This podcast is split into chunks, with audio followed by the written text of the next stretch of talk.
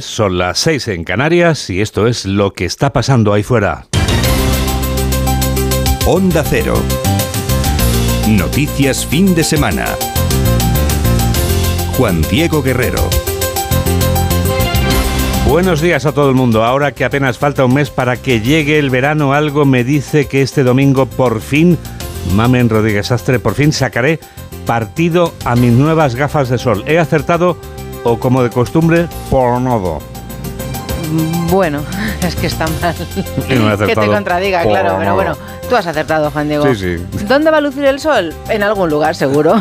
Hoy el domingo la situación va a ser parecida a la de ayer. La Dana se descuelga de la circulación general y se sitúa sobre el suroeste, donde van a bajar las temperaturas. La inestabilidad va a ser generalizada veremos el sol en algún sitio en Madrid, seguro, con chubascos tormentosos en buena parte del país. Habrá tormentas en Andalucía, Baleares, el Cantábrico y en Pirineos, donde además caerá nieve en capas alta. El norte seguirá con Herredón al no superar los 13 grados en Burgos o los 15 en Soria o Vitoria. Y en Madrid recuperamos los 23, los 25 se verán en Toledo, Sevilla, Murcia o Valencia. Ahora que ya sé que podéis guardando las gafas de sol, llegan ya los titulares de apertura con Carmen Sabido.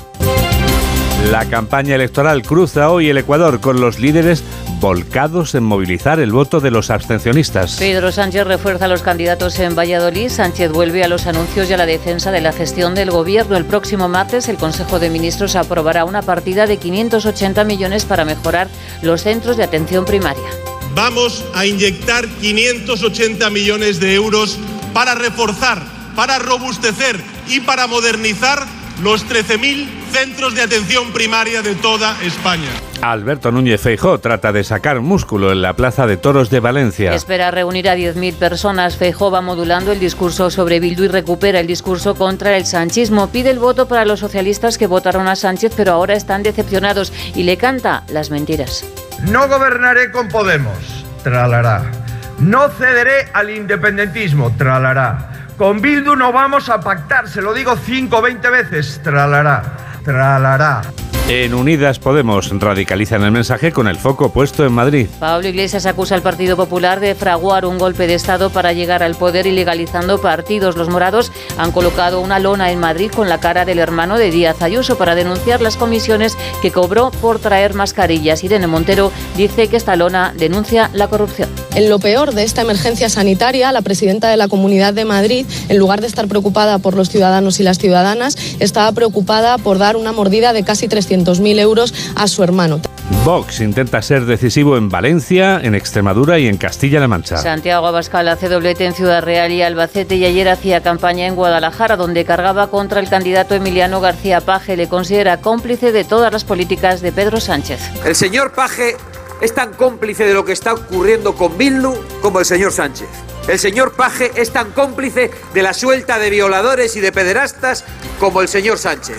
Vladimir Putin confirma la toma de Bakhmut. Primero ha sido el grupo Wagner el que ha anunciado la conquista de la ciudad y después el presidente ruso ha felicitado al grupo de mercenarios y al ejército y ha dicho que habrá condecoraciones. Este anuncio le pilla al presidente de Ucrania, Zelensky, en Hiroshima, donde participa en la reunión del G7. Abren los colegios electorales en Grecia. Son unas elecciones imprevisibles, aunque las encuestas otorgan al partido Nueva Democracia del primer ministro Mitsotakis el 32% de los votos, pero sin lograr la mayoría absoluta. Cipras intenta sacar rédito de los escándalos que han salpicado al Ejecutivo y volver al cargo que abandonó en 2019. Estabilizado el incendio en la comarca de las Urdes. Pero el nivel de peligrosidad todavía continúa ya que se puede producir reactivaciones. Los vecinos desalojados han vuelto a sus casas en Cadalso, Descarga María y Robledillo de Gata. Sin embargo, aún se mantiene el desalojo de Ovejuela. El fuego ha calcinado ya unas 11.000 hectáreas. Episodio intenso de lluvias en Navarra y Guipúzcoa. En las localidades de Vera y Lesaca llovido de forma torrencial. Han caído 116 litros por metro cuadrado. El agua ha afectado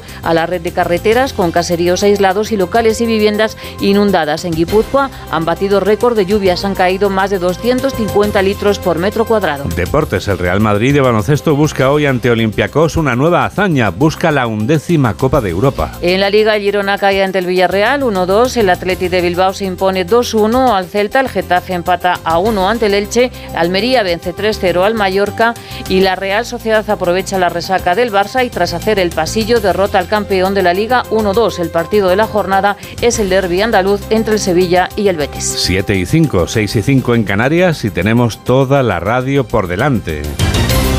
Síguenos en Twitter en arroba noticias FDS. La salud es lo que importa y es lo que ha vuelto a pensar Pedro Sánchez. Sigue la campaña electoral en Onda Cero. El presidente del gobierno representaba, es decir, volvía a presentar una inversión para mejorar la atención primaria durante un acto del mes pasado o durante el Comité Federal de septiembre pasado, también lo hacía. Pedro Sánchez denunciaba ayer en Valencia que la rebaja de impuestos defendida por el PP solo serviría para poner en peligro el apoyo a la sanidad pública que garantiza el PSOE con medidas como la que anunciaba y que aprobará el martes en el Consejo de Ministros. Onda Cero Valencia, Nacho Rech. Discurso prácticamente centrado en la sanidad del de ayer del presidente Sánchez en Valencia, con un importante anuncio. El Consejo de Ministros aprobará el próximo martes una importante inyección económica para mejorar la atención primaria en toda España. Eso lo vamos a hacer a partir del próximo martes en el Consejo de Ministros.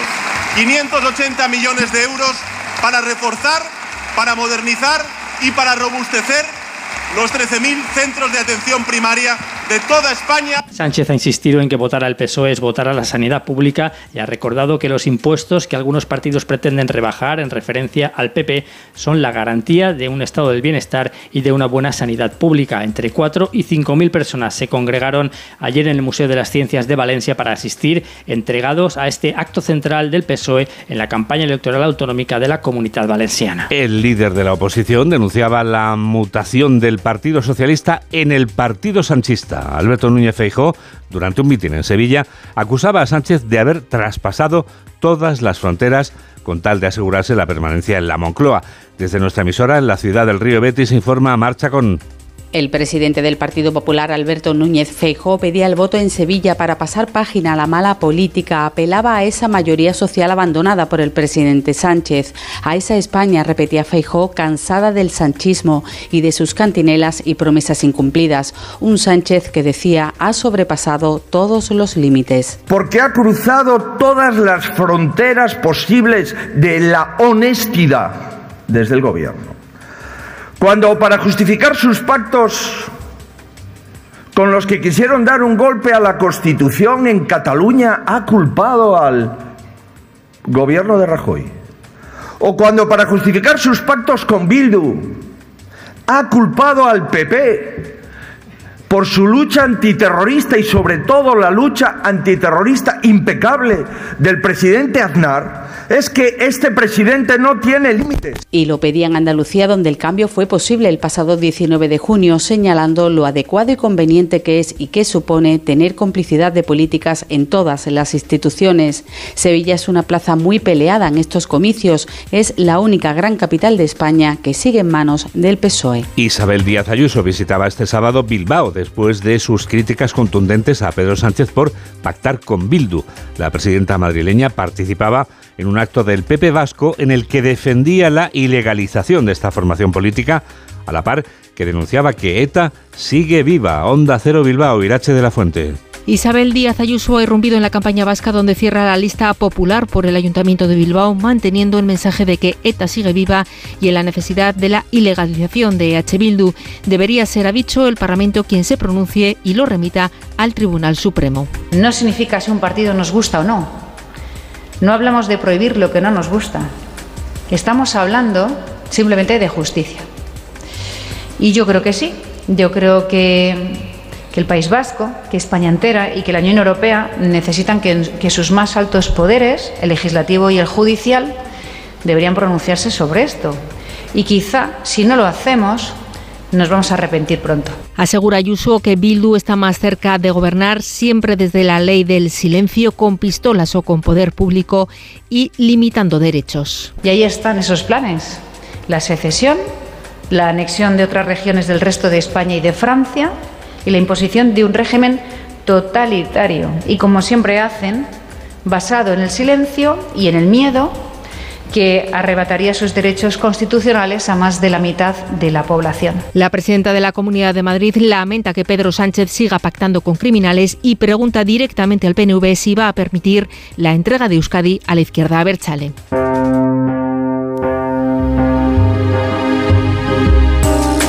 Son compañeras de gobierno, pero no son compañeras en la flamante marca electoral Sumar. Son Ione Belarra y Yolanda Díaz, que participaban este sábado en actos públicos por separado. La cabeza visible de la formación de color rosa acusaba en Barcelona al PP de hacer lo contrario a la buena política. La líder del Partido Morado intervenía en un mitin en Zaragoza donde ponía en duda la palabra de Pedro Sánchez, informa Laura Gil. En Zaragoza, la líder de Podemos y ministra Ione Belarra ha pedido el voto para los morados el próximo 28 de mayo para avanzar en progreso social y garantizar, dice, que se cumpla hasta la última coma de la ley de vivienda. Hablando de cumplir, lanzaba además un dardo al presidente Sánchez al señalar que prefiere su versión preelectoral porque en el gobierno cuando cumple es porque le arrastra a su socio de coalición. A mí me encantaría gobernar con el Pedro Sánchez preelectoral.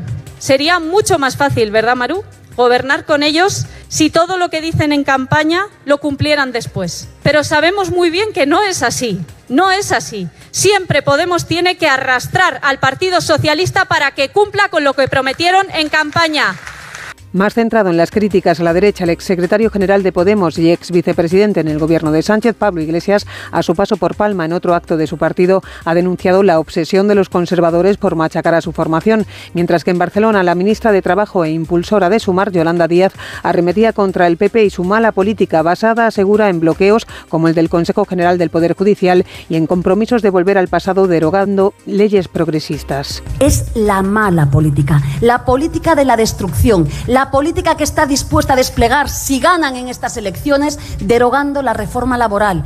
Por supuesto, reduciendo el salario mínimo interprofesional, no revalorizando las pensiones públicas. Díaz ha pedido a los barceloneses que concentren el voto progresista en Ada Colau para evitar un pacto entre PSC, Junts y PP en el ayuntamiento, tras recordar que Núñez Feijó está más que dispuesto a entregar sus votos. Santiago Abascal y Patricia Aguas participaban este sábado en sendos actos públicos. La líder de Ciudadanos lo hacía en el cuartel de artillería, que realmente es un centro de creación cultural de Murcia. El presidente de Vox elegía la Plaza de Santo Domingo, una de las más concurridas de Guadalajara. Abascal allí acusaba al presidente García Paje de complicidad con el presidente Sánchez. Nos lo cuenta Carlos León. Sí, mini gira de Santiago Abascal por Castilla-La Mancha, donde ha acusado al presidente Emiliano García Paje de ser cómplice de las políticas de Pedro Sánchez. El señor Paje es tan cómplice de lo que está ocurriendo con Bildu como el señor Sánchez.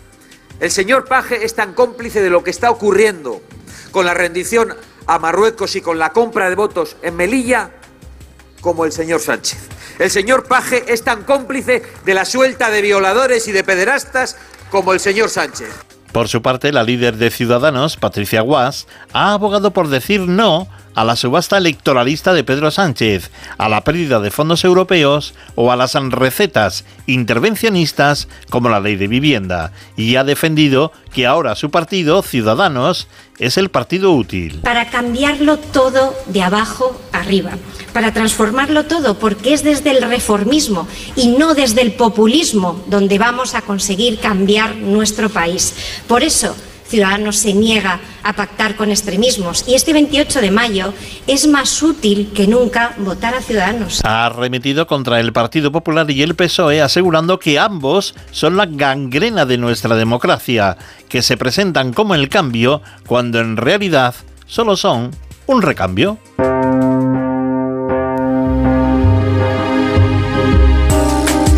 La rivalidad entre dos candidatos que han gobernado juntos en el Ayuntamiento de Barcelona, que ahora compiten por separado por la alcaldía de la capital, se presenta como una de las más apasionantes de los comicios que se celebrarán dentro de una semana. Ada Colau por los comunes o Jaume Colboni por los socialistas y solo puede gobernar uno. Onda Cero Barcelona, Robert Calvo. El candidato del PSC, Jaume Collboni, se ha presentado este sábado como el garante de la seguridad y la limpieza en el distrito más problemático de Barcelona, en Ciutat Bella. En el barrio de Raval, al lado del mercado de la Boquería, ha anunciado la inversión de más de 200 millones de euros en seis años, si llega a ser alcalde, para mejorar el barrio. Por eso dice que... Somos la única alternativa real y progresista a la señora Colau. Pero Ada Colau, con la que los socialistas socialistas comparten gobierno municipal alerta de que las cosas pueden cambiar a partir del día 28 si Jaume Collboni entrega Barcelona a la derecha de Xavier Trias. Es incomprensible que el PSC de Jaume Collboni se esté planteando un pacto con Trias, pero así es día tras día nunca lo descarta y ese riesgo es real. Trías, por su parte, ha dicho que no descarta gobernar en solitario al tiempo que ha dejado la puerta abierta a posibles acuerdos tanto con el PSC como con Esquerra. Siete y cuarto, seis y cuarto en Canarias. Sigue la campaña electoral en Onda Cero.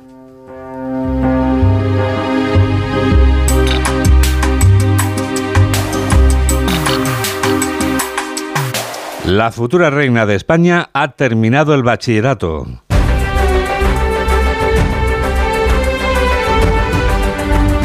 Atlantic College, situado muy cerca de la ciudad galesa de Cardiff, es donde la futura reina de España se graduaba este sábado. Leonor de Borbón Ortiz. Leonor, your love of meaningful conversations knows no bounds. Your unwavering passion for learning, understanding people, and exploring diverse perspectives has truly enriched your UWC experience. We will miss your humor.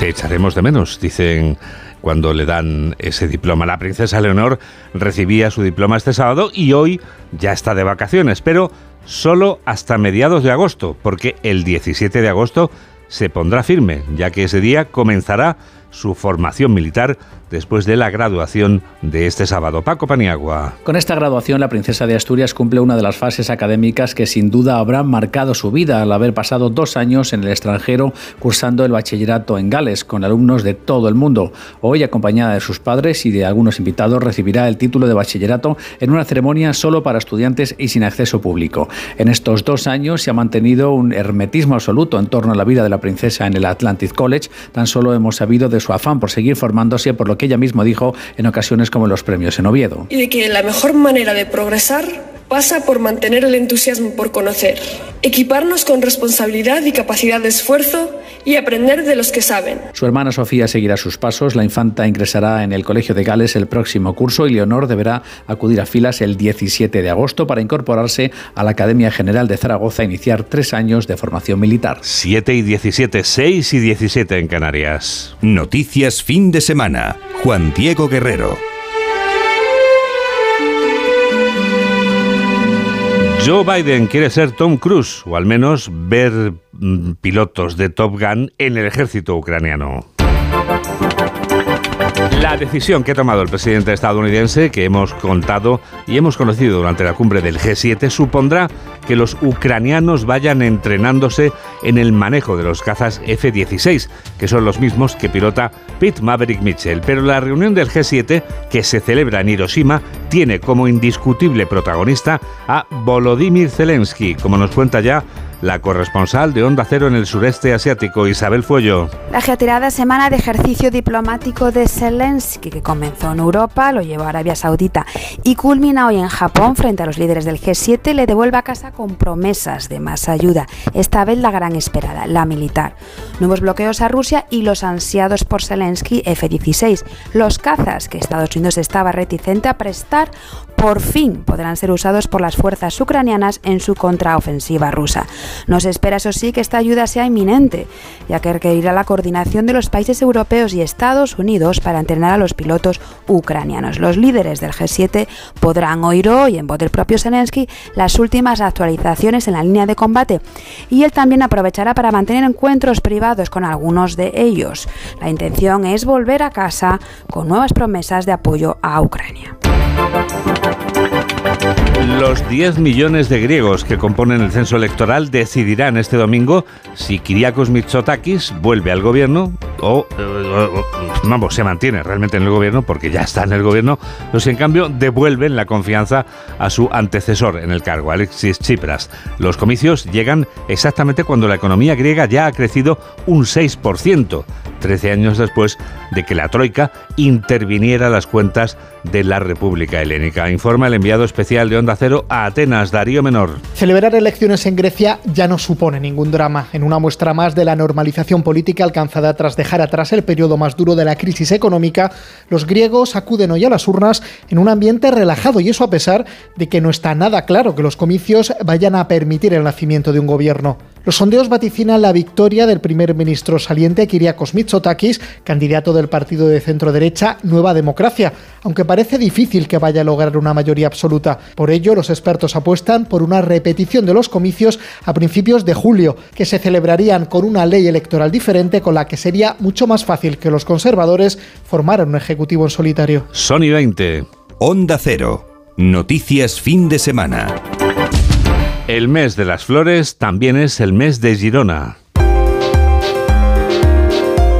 68 años lleva la capital gerundense celebrando el Festival de las Flores, que es el responsable de que la ciudad luzca ahora mismo radiante de color y de olor. El color y el olor de las flores. Desde la redacción de Onda Cero en Cataluña, Lola Surribas. Calles, monumentos y rincones de la ciudad de Girona desprenden estos días colores y aromas. Es Temps de Flors, una festividad durante la cual la ciudad se viste de flores desde su casco antiguo hasta los puentes que se encuentran sobre el río Oñar. Este año se celebra la edición número 68 y cuenta con 106 proyectos florales distintos que adornan las calles de 13 barrios hasta este domingo. Una edición muy marcada por la situación de sequía que vive Cataluña, por ejemplo. Las escaleras de la Catedral de Girona cuentan con unos depósitos que riegan las flores con agua almacenada. Además, la festividad cuenta este año con una mirada crítica ante cuestiones como el cambio climático o la contaminación. Miles de personas han callejeado los rincones de la ciudad esta última semana para disfrutar de una Girona llena de color. Nos está esperando ya Javier Urra, que acaba de publicar un nuevo libro, que es el segundo, que recopila los minutos psicológicos, los que emitimos cada domingo a esta hora en este programa de noticias de Onda Cero. El libro se llama Psicología Minuto a Minuto. Está publicado por Ediciones Díaz de Santos y como explica Javier Urra, es un verdadero tratado de psicología que se sirve del rigor de un académico y de la capacidad de un divulgador. Enseguida, con el autor de este libro, constatamos que todo en esta vida tiene una explicación que es psicológica. Hola, soy Manu Sánchez y yo también escucho noticias fin de semana con Juan Diego Guerrero. Un día te levantas y dices... Se acabó, me tiño el pelo de azul. O mejor... Mañana cambio de trabajo o de profesión. O incluso... No eres tú, soy yo. Si una pequeña revolución te alegra la vida, los Easy Days Revolution cambiarán tu movilidad con ventajas revolucionarias. No nos mires y súbete hasta el 24 de mayo. Citroën. Condiciones en citroen.es. Entonces, ¿con la alarma nos podemos quedar tranquilos aunque solo vengamos de vacaciones? Eso es, aunque sea una segunda vivienda. Si se detecta cualquier cosa, nosotros recibimos las señales y las imágenes. Y sobre todo, la policía también podría comprobarlas e incluso desalojar la casa. Y con la app puedes ver tu casa cuando quieras. Y si es necesario, viene un vigilante a ver si está todo bien. Protege tu hogar frente a robos y ocupaciones con la alarma de Securitas Direct. Llama ahora al 900-272-272. Síguenos en Facebook en Noticias Fin de Semana Onda Cero. 7 y 24, 6 y 24 en Canarias y llega el minuto psicológico.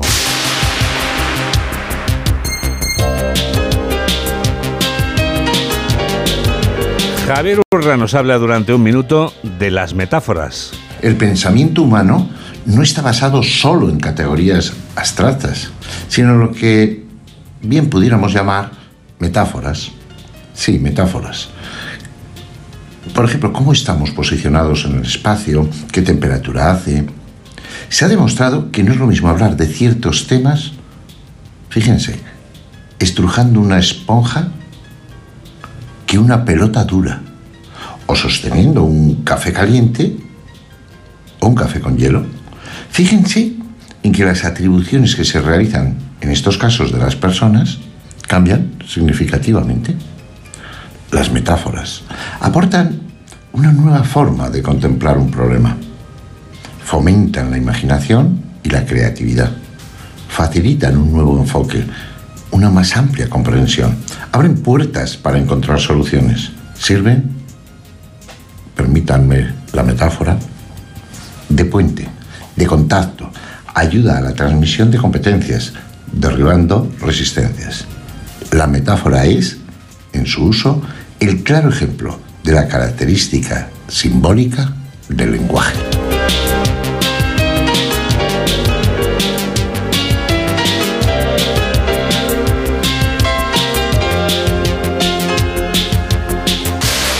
El lenguaje de la radio está a tu alcance gracias a Tecnoticias Fin de Semana. Y ahora Mamen, en un lenguaje muy sencillo, te va a explicar cómo puedes escuchar esta emisora, Onda Cero, en cualquier lugar del planeta Tierra. Tecleando www.ondacero.es en tu ordenador, Juan Diego. No tienes que hacer nada más. Luego ya sigue las instrucciones y eso. Dale a siguiente todo el rato. siguiente, siguiente. Aceptar. Aceptar, siguiente, aceptar, siguiente. aceptar, Aceptar. Exacto. Que no tienes un ordenador a mano, pero sí tienes el teléfono móvil en el bolsillo o en la mano, pues descárgate la app. ¿Cómo se llama? Onda Cero. ¿Cómo es? Gratuita. Esa es la clave. Que está al alcance de todo el mundo y está permanentemente actualizada por nuestros compañeros de Onda Cero Multimedia. Tenemos una red social para que contactes, contactes con nosotros y eso. Se llama Facebook. www.facebook.com. Ahí tienes que poner en el buscador noticias fin de semana Onda Cero. Y ya está. Y a partir de ese momento, ¿qué es lo que hacemos, Juan Diego? Leer, Leer, leer, siempre. contestar, Siempre. escribir. siempre. Eso es, comunicarnos. comunicarnos. Tenemos otra red social más. Que es la del pajarito, es Twitter, ¿verdad? Sí, ahí también dejamos de ser el emisor para ser el receptor. Arroba noticias FDS. Todo muy interesante esto que has dicho. Why reason? Pues porque somos los de noticias fin de semana. de semana. Otra más, la tercera red social, la de las fotos, Instagram. Guerrero-Juan Di. Pero hay más. Hay más. Tenemos una lista de reproducción en la que está toda la música que suena durante la temporada y que los oyentes devoran, que se la ponen sin cesar. ¿Dónde está, mamen? Son un montón de canciones porque hay cuatro cada fin de semana. Estamos en Spotify. Tienes que poner en el buscador noticias FDS canciones 22-23. La alfombra roja del Festival de Cannes, por la que sigue desfilando un sinfín de estrellas, ha sido pisada esta semana por Indie.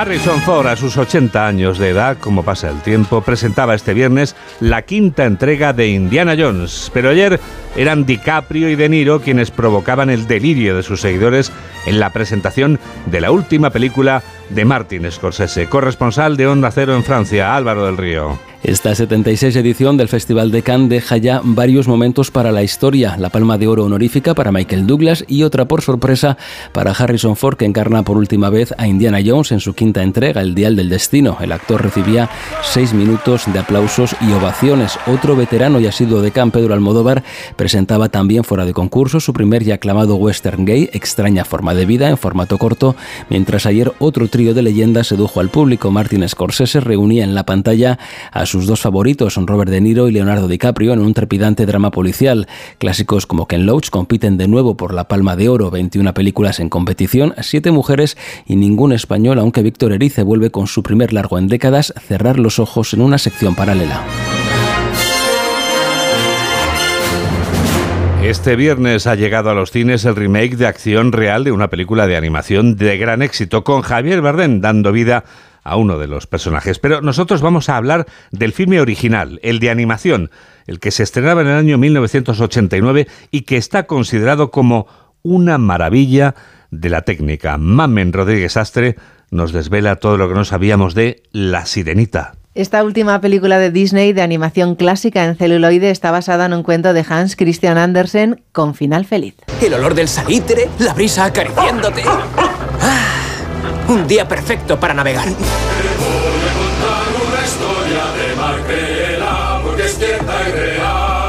Aquí no vemos cómo a Ariel las piernas le duelen y le sangran, cómo el príncipe se va con otra y cómo es condenado a pasar 300 años llevando a cabo acciones buenas para conseguir un alma. ¿Qué? ¿Qué es? Los humanos lo usan para alisarse el pelo. El resultado es una estética y original configuración capilar que les encanta. Para crear a Ariel se inspiraron en Alisa Milano, a quien seguro recuerdas de la serie Embrujadas. El movimiento de su cabello es del astronauta Sally Ride. Debido a la gravedad se le alisaba y movía. Fíjate, fíjate. Em, ¿Tienes algo diferente? No me lo digas. Ya lo tengo. Tu peinado, ¿verdad? Seguro que has utilizado el artilugio. El color perrirrojo se lo debe a Daryl Hannah. Así se diferenciaban ambas sirenas. Hablando de colores, cada hermana tiene la cola de uno diferente. Representan los siete del arco iris. Ariel, ¿a dónde va? Ariel, ¿qué haces tú con esta chuma? Voy a ver a Úrsula. Ariel, no, no, es un demonio, es un monstruo. Yo lo admito, en el pasado fui perversa. No bromeaba si decía bruja soy. Úrsula para unos mitad calamar y para otros mitad pulpo está inspirada en la drag queen Divine. Una chica me rescató, Grim. Tenía una voz, una voz preciosa. Yo he de volver, debo formar Es quizá uno de los mejores momentos y estuvo a punto de ser eliminado. En la previsualización a los niños les horrorizó. Afortunadamente a los adultos les encantó y algunos incluso lloraron. Ariel está muy enamorada. ¿No es cierto, Sebastián? Oh, entonces solo queda un problema. Lo muchísimo que la voy a echar de menos. Tras vencer a Úrsula y salvar a Eric, vemos a Ariel sentada sobre una roca observando a su amado en la orilla. Esta imagen está inspirada en la sirenita de Copenhague. Oh, Eric, ¿no es como un espejismo? Estás preciosa. Vayamos con su vestido, el rosa. Las mangas abullonadas son del vestido de Blancanieves. El color es como el de la Cenicienta cuando limpia y la falda y el drapeado también es como el de la Cenicienta, pero cuando va al baile. El escote con el hombro al aire y la manga larga es igual que el de la princesa Aurora.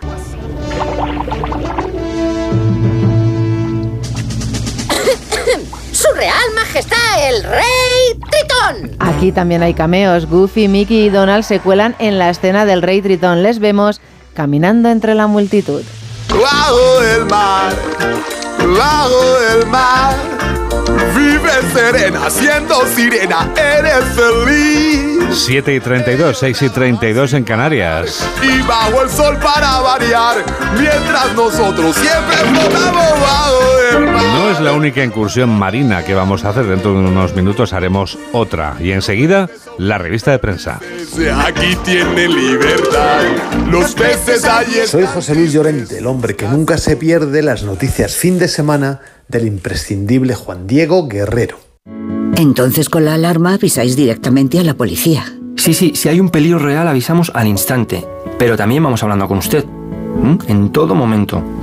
Además, mire, aquí tiene un botón SOS para avisarnos de lo que sea, ¿de acuerdo?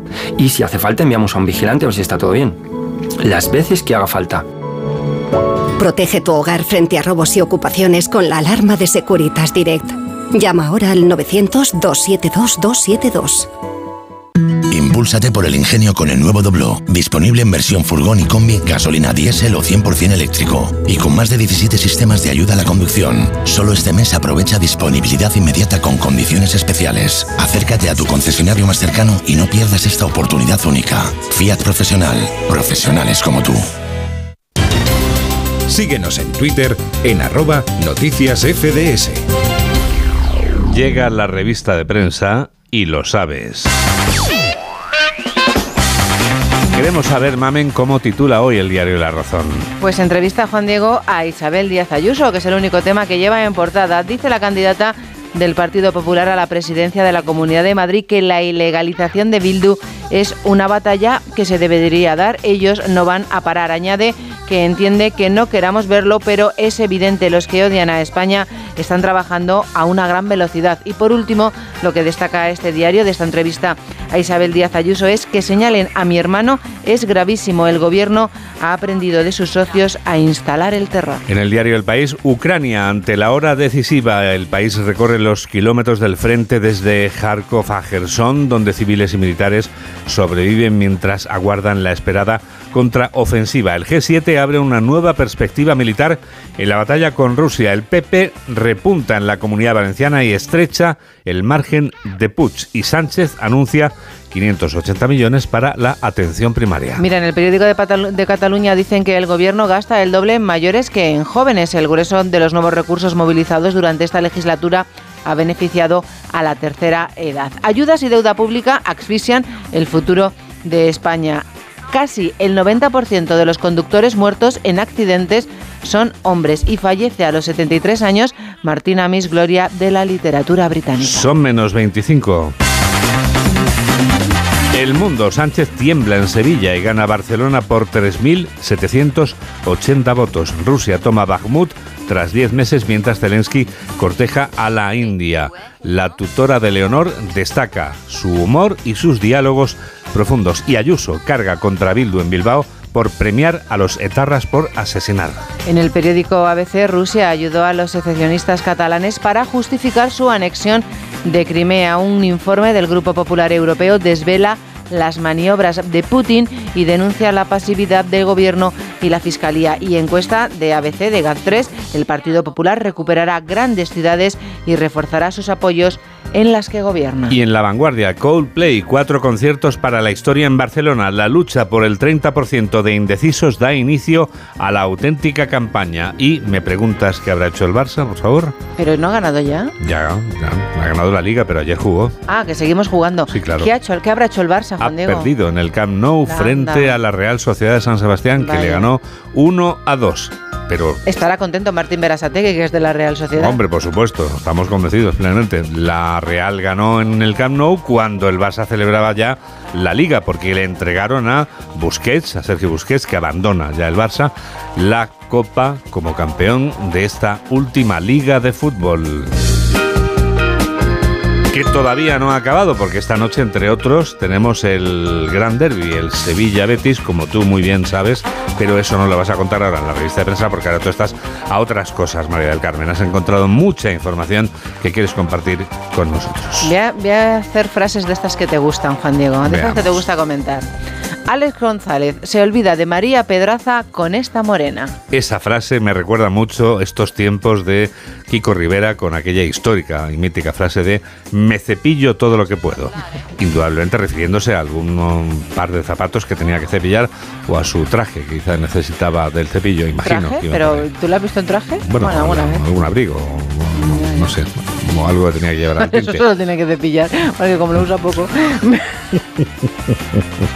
Bien. Bertín Osborne. Sí. No hay que poner Hablando de puertas al cepillar, amor. Bertín Osborne, hablando de cepillar. No hay que poner puertas al amor. Sí. Claro, es que es como poner puertas al campo, viene a decir Bertín en la entrevista, entiendo, ¿no? Claro. Marta Sánchez, mi novio me ha regalado su tiempo. Creí que ibas a cantarme la de Alaska, mi novio es un zombie. Por un momento, vamos a ver. Mi novio me ha regalado su tiempo. tiempo. Oye, la verdad es que son frases absolutamente eh, extraordinarias para empezar la revista de prensa. Concluyentes, ¿eh? Sí. Qué maravilla de voz tiene Marta Sánchez. Maravillosa. Bueno, Más cosas. más cosas. Después de esto ya, claro, todo lo que venga va, a costarte elevar el nivel, ¿eh? Mira, un escáner puede descifrar lo que estás pensando, Juan Diego, con frases exactas. Eso sí que es interesante. A mí esto me da terror. A mí miedo, porque que te lean la mente es muy peligroso, ¿eh? Vamos a ver. Dice, si ya estás asustado con la inteligencia artificial, Sí. no sigas leyendo. La tecnología para leer tu cerebro es aún más inquietante. ¿Dónde viene para no leerlo o sin en leerlo? El, en el XL en el semanal. XL semanal, vale. Dice, bien. ¿en qué piensas? El investigador Jerry Tang recoge los datos de actividad cerebral de uno de los voluntarios del estudio sobre la capacidad de la inteligencia artificial para leer el pensamiento en el centro bio, bio- bi- de biome- bueno, en la universidad. Como se de diga, sí, vamos, en, en el centro, en ese centro. En un centro maravilloso que hay en la universidad. Muy bien el reportaje de XL semanal porque sabe captar la atención. Basta que te digan no sigas leyendo para que sí. lo único que quieras es seguir leyendo. Sí, sí, impresionante, ¿verdad? enhorabuena a nuestros colegas de ABC, sí, claro. que Pues sí. más impresionante lo que te voy a leer ahora. No quería hipotecarme para pagar el impuesto de sucesiones. El elevado número de fallecimientos por la pandemia disparó las herencias y con ello las renuncias que superaron, atención, las 55.500 en 2022. 55.500, qué barbaridad. O sea, tienes que renunciar a tu herencia porque no puedes pagar el impuesto de sucesiones de algo que ya, bueno, Sí, de los algo que ya han pagado otros, quieres decir, y encima tú no puedes eh, disfrutar de la herencia, tienes que, claro, que renunciar a ella. 55.500 Bueno, personas. Bueno, los gestores piden un plazo de 10 años para pagar los impuestos sucesorios y evitar así los endeudamientos. Muchas veces el impuesto puede llegar a ser de 150.000 a 200.000 euros. Sí, sí, es tremendo, sí. Bueno, hay, En fin, la, la conclusión es devastadora, claro. Dice, solo quiero empezar de cero, dice una palentina de 42 años que carga con una deuda millonaria y no tiene la herencia de su padre. Ah, Es que es duro, ¿eh? Bueno. ¿Y qué más tienes? A Boris Johnson. Hombre, Boris Johnson hacía mucho tiempo hablando de grandes frases que no venían a nuestras vidas. ¿Qué época tuvo cuando le pillaron en las juergas durante la pandemia? Oye, tanta juerga tiene Sí, sí. su... Menuda época para hacer juergas, ¿eh? madre mía. Boris Johnson y su esposa Carrie esperan su tercer hijo. O Ah. sea, te recuerdo que se casaron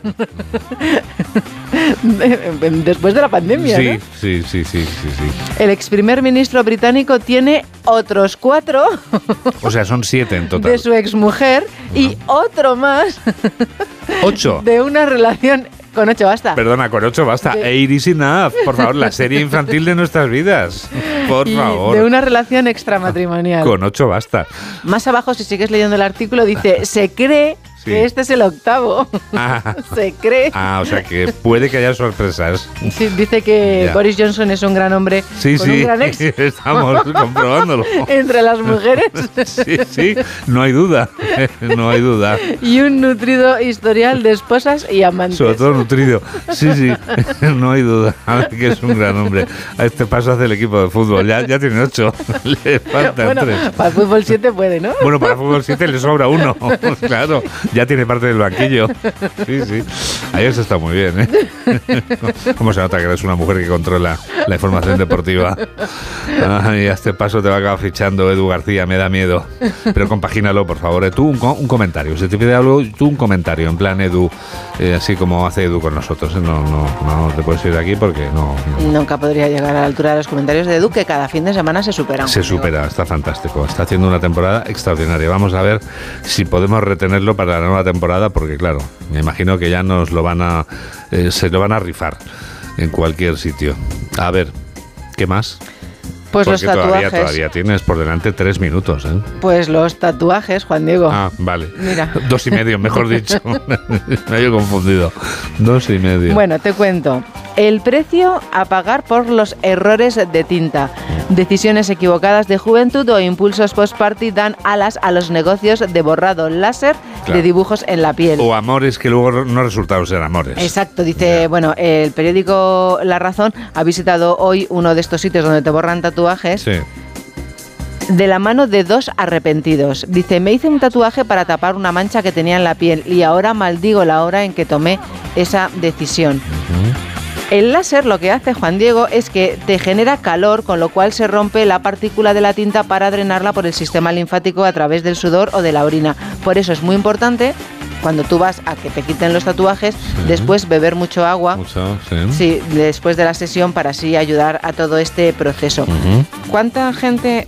Esto no sé si es que estoy tocando y si he llamado a alguien o no. Bueno, Claro, si he llamado a tu- alguien a estas horas, tu- lo lamento. claro, con tu reloj, teléfono cosas. móvil, claro. Un saludo a quien ha llamado a Mamen Rodríguez Astre a las 7 y 40 minutos, 6 y 40 en Más Canarias. cosas. Más.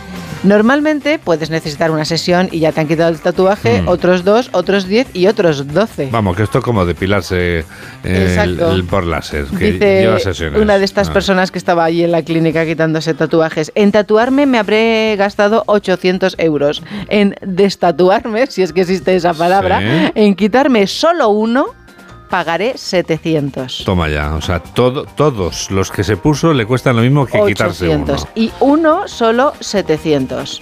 ¿Qué es lo que más se quita a la gente? Corazoncitos. Los, sí, los nombres de sus ex. Claro, claro.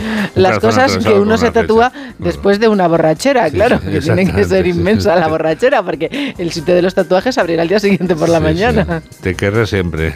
Marijose, por ejemplo. Y no, Y no. y no. Y luego no la querré siempre. O al revés. Te siempre. José Mari. José Mari nada. Si es que el amor llega así de esa manera. Uno no se da ni cuenta. Bueno, pero ¿sabes también que es lo top ¿Qué de quitarte top? tatuajes? Hombre, Marijose, eso no es muy español. es como Mari Carmen, No, parece Mari Carmen es el nombre que más existe. ¿Ves? Que ha Si salido es esta semana. en Si es que, claro, si es que, claro, tus padres acertaron plenamente. A ver, Bueno, eh, te decía que ¿qué es lo Sí. siguiente que más se quitan? ¿Qué es? Conejitos de Playboy. No me lo puedo creer, por favor. Hay gente que todavía se tatúa conejitos de Playboy. Es, es extraordinaria esta noticia. Estoy sobrecogido. Dicen, no hay una semana en que no venga alguien con este dibujo.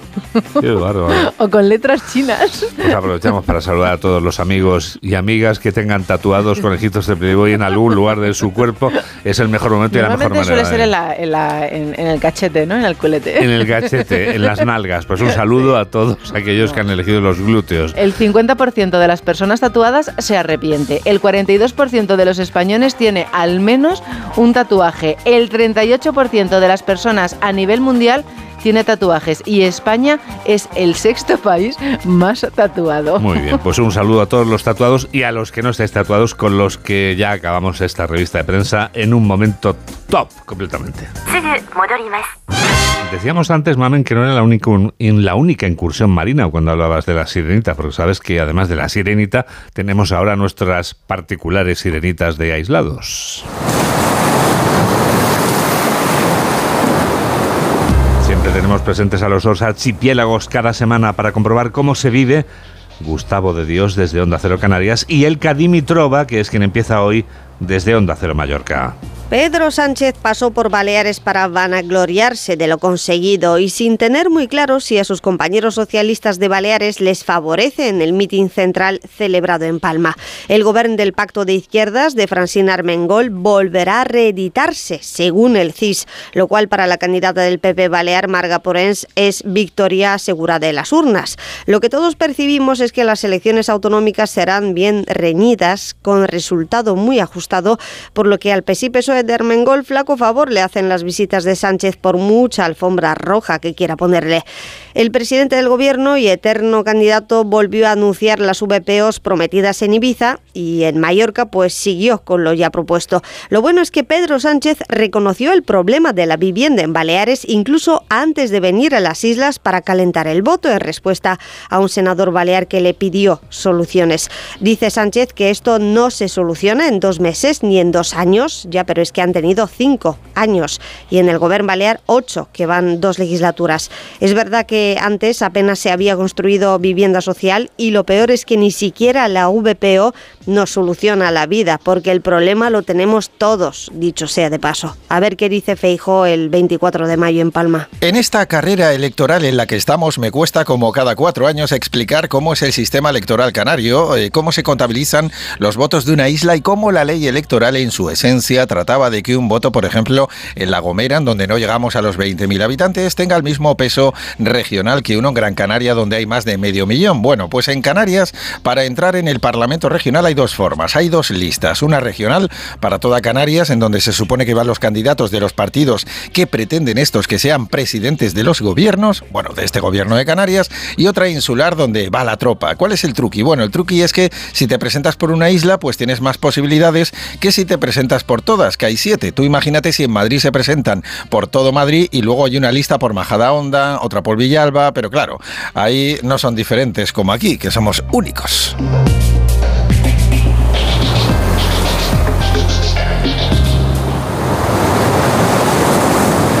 Menos 12, 7 menos 12 en Canarias y llegados a este punto...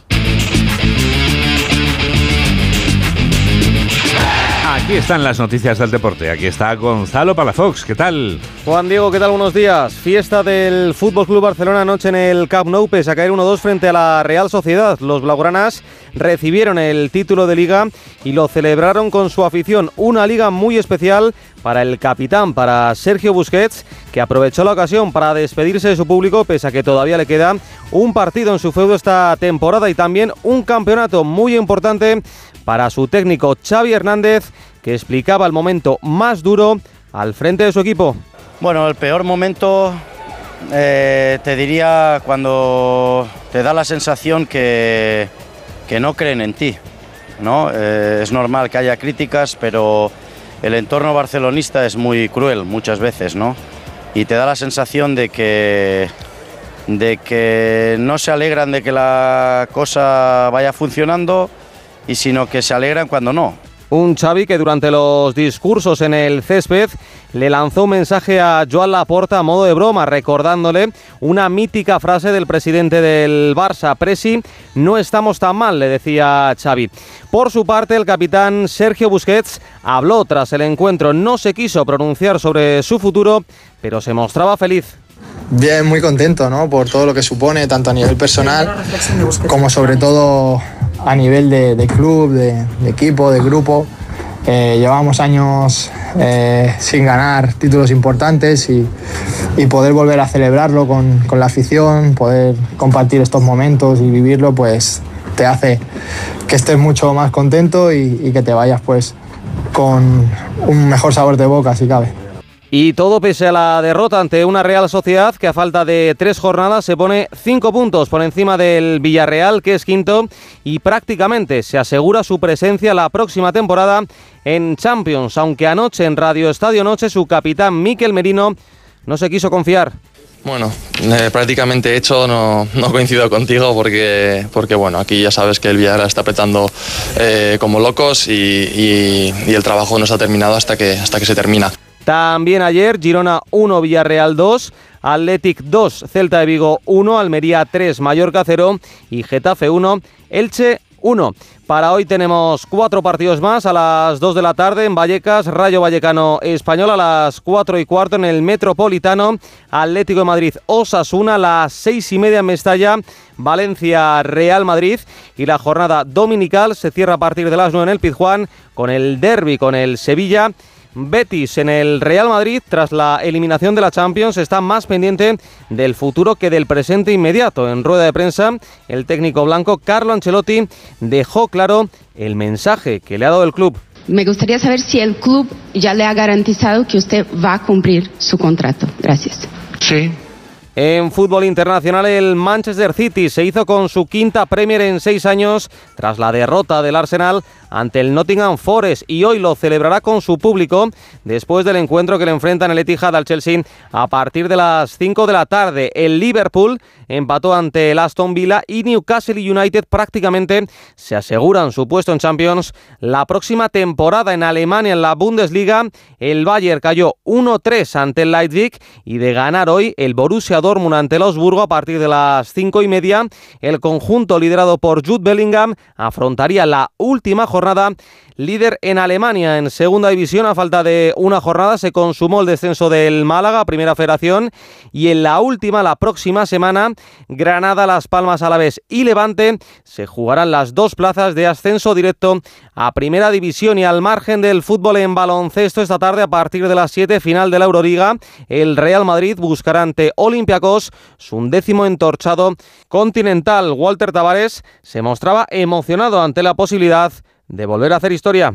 Claro, historia por hacer, historia que, que puedes escribir, así que esto es, esto es, el Real Madrid, da igual que ganes mañana, da igual que ganes pasado, siempre te va a exigir trofeos cada año, así que el objetivo de estar en la final ya, ya hemos cumplido y ahora falta ganarlos. El, el, club que representamos que te, te, exige siempre estar en las finales para luchar por, por ellos y Olympiacos eh, al estar eh, consistente todo el año en el primer puesto, a lo mejor les, les, pesará un poco más, pero nosotros solo tenemos que intentar hacer nuestra parte para poder llevar, si podemos ganar el título. Y un encuentro que viviremos como el resto de la jornada a partir de las 3 de la tarde en Radio Estadio. 8 menos 6, 7 menos 6 en Canarias.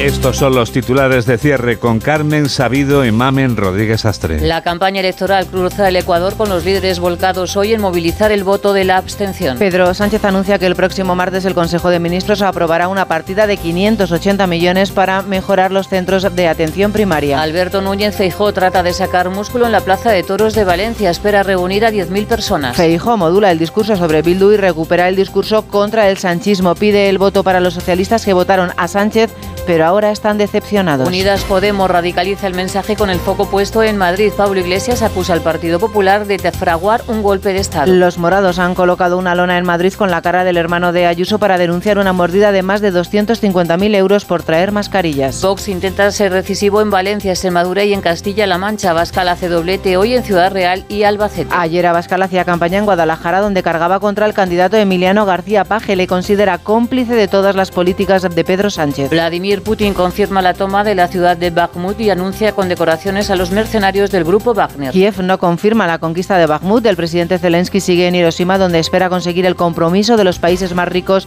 para enviar los aviones F-16. Abren los colegios electorales en Grecia en unas elecciones que son imprevisibles y que pueden tener segunda vuelta el 2 de julio. Las encuestas otorgan al partido Nueva Democracia del ministro del primer ministro el 32% de los votos. Tsipras intenta sacar rédito de los escándalos que han salpicado al ejecutivo y volver al cargo que abandonó en 2019. Estabilizado el incendio en la comarca de Las Urdes, el fuego ha calcinado ya más de 11.000 hectáreas. Los vecinos desalojados han vuelto a sus casas en Cadalso, Descarga María y Robledillo de Gata. Sin embargo, aún se mantienen el desalojo en Ovenjuela ante el riesgo de reactivación de las llamas. El Papa Francisco encarga al obispo Mateo Zuppi que lleve a cabo una misión de paz en Ucrania. Zuppi es el presidente de la Confederación Episcopal Italiana y participó en 2017 en el acto de entrega de las armas de la banda terrorista ETA en Bayona. Y el día nos trae inestabilidad prácticamente en toda la península con nubes que van a descargar en forma de tormentas en el centro Cataluña, Andalucía y Extremadura, aguaceros también en Cantabria y en Galicia. Las temperaturas se mantienen, Tenerife marcará la máxima 26 y en Teruel despiertan con 5 grados. Esto es América y este es Agustín Alcalá. El cirujano general, un ministro de salud pero sin competencias presupuestarias, ha advertido este mes que la soledad es una epidemia que afecta a todos los norteamericanos. Viven Murty, el médico de todos los estadounidenses, ha expresado su preocupación porque la desconfianza en las instituciones, fomentada por el mensaje antigubernamental de rechazo al FBI o a la Hacienda y a los funcionarios públicos, la reducción de la gente que va a las iglesias, la división creada por la manera de enfrentarse a la COVID-19 y sus tratamientos y las vacunas, las leyes que han sido aprobadas en estados controlados por los republicanos en el interior contra el aborto, los matrimonios de personas del mismo sexo y los ataques a los transgéneros, han aumentado el peligro de que la gente se sienta enfadada, desconfiada y solitaria. Sin redes sociales, las de verdad, las de carne y hueso, personas que tienen a su alrededor amigos y familiares a los que acudir, solitarios que viven en su mundo particular, delante de la pantalla del ordenador, la tableta o el móvil, horas y horas, sin salir de su habitación, en su cama o en su sillón jugando a los videojuegos. Murty ha resaltado que en el año 2020 los estadounidenses pasaron una media de 20 minutos al día con amigos. Hace dos décadas pasaban una hora. Una prueba de que en este país el alone está sustituyendo al together. Mamen Rodríguez Astres, quien produce, y Sergio Monforte es quien realiza este programa de noticias aquí en Onda Cero, en la radio. Es el momento en el que vamos a despedirnos ya con otro de los dúos que nacieron precisamente en los 80 y que publican su nuevo trabajo discográfico ahora mismo. Acaba de ser editado. Se trata de un álbum que aparece dos años después de la disolución de Daft Punk, pero resulta que ahora se cumplen 10 años de la publicación de su álbum de mayor éxito, el Random Access Memories. Con ese álbum ganaron el Grammy al mejor disco y esto les ha llevado a su casa discográfica ahora mismo, cuando se cumplen esos 10 años, a publicar una edición especial que incluye material inédito y nuevas versiones de canciones como estos fragmentos del tiempo, Fragments of Time que cuentan con el concurso vocal de Todd Edwards y con una sólida percusión que dan mucho brillo a esta pieza de música funk. Gracias por estar a ese lado de la radio en la que enseguida comienza Por fin no es lunes con Jaime Cantizano. Que la radio te acompañe.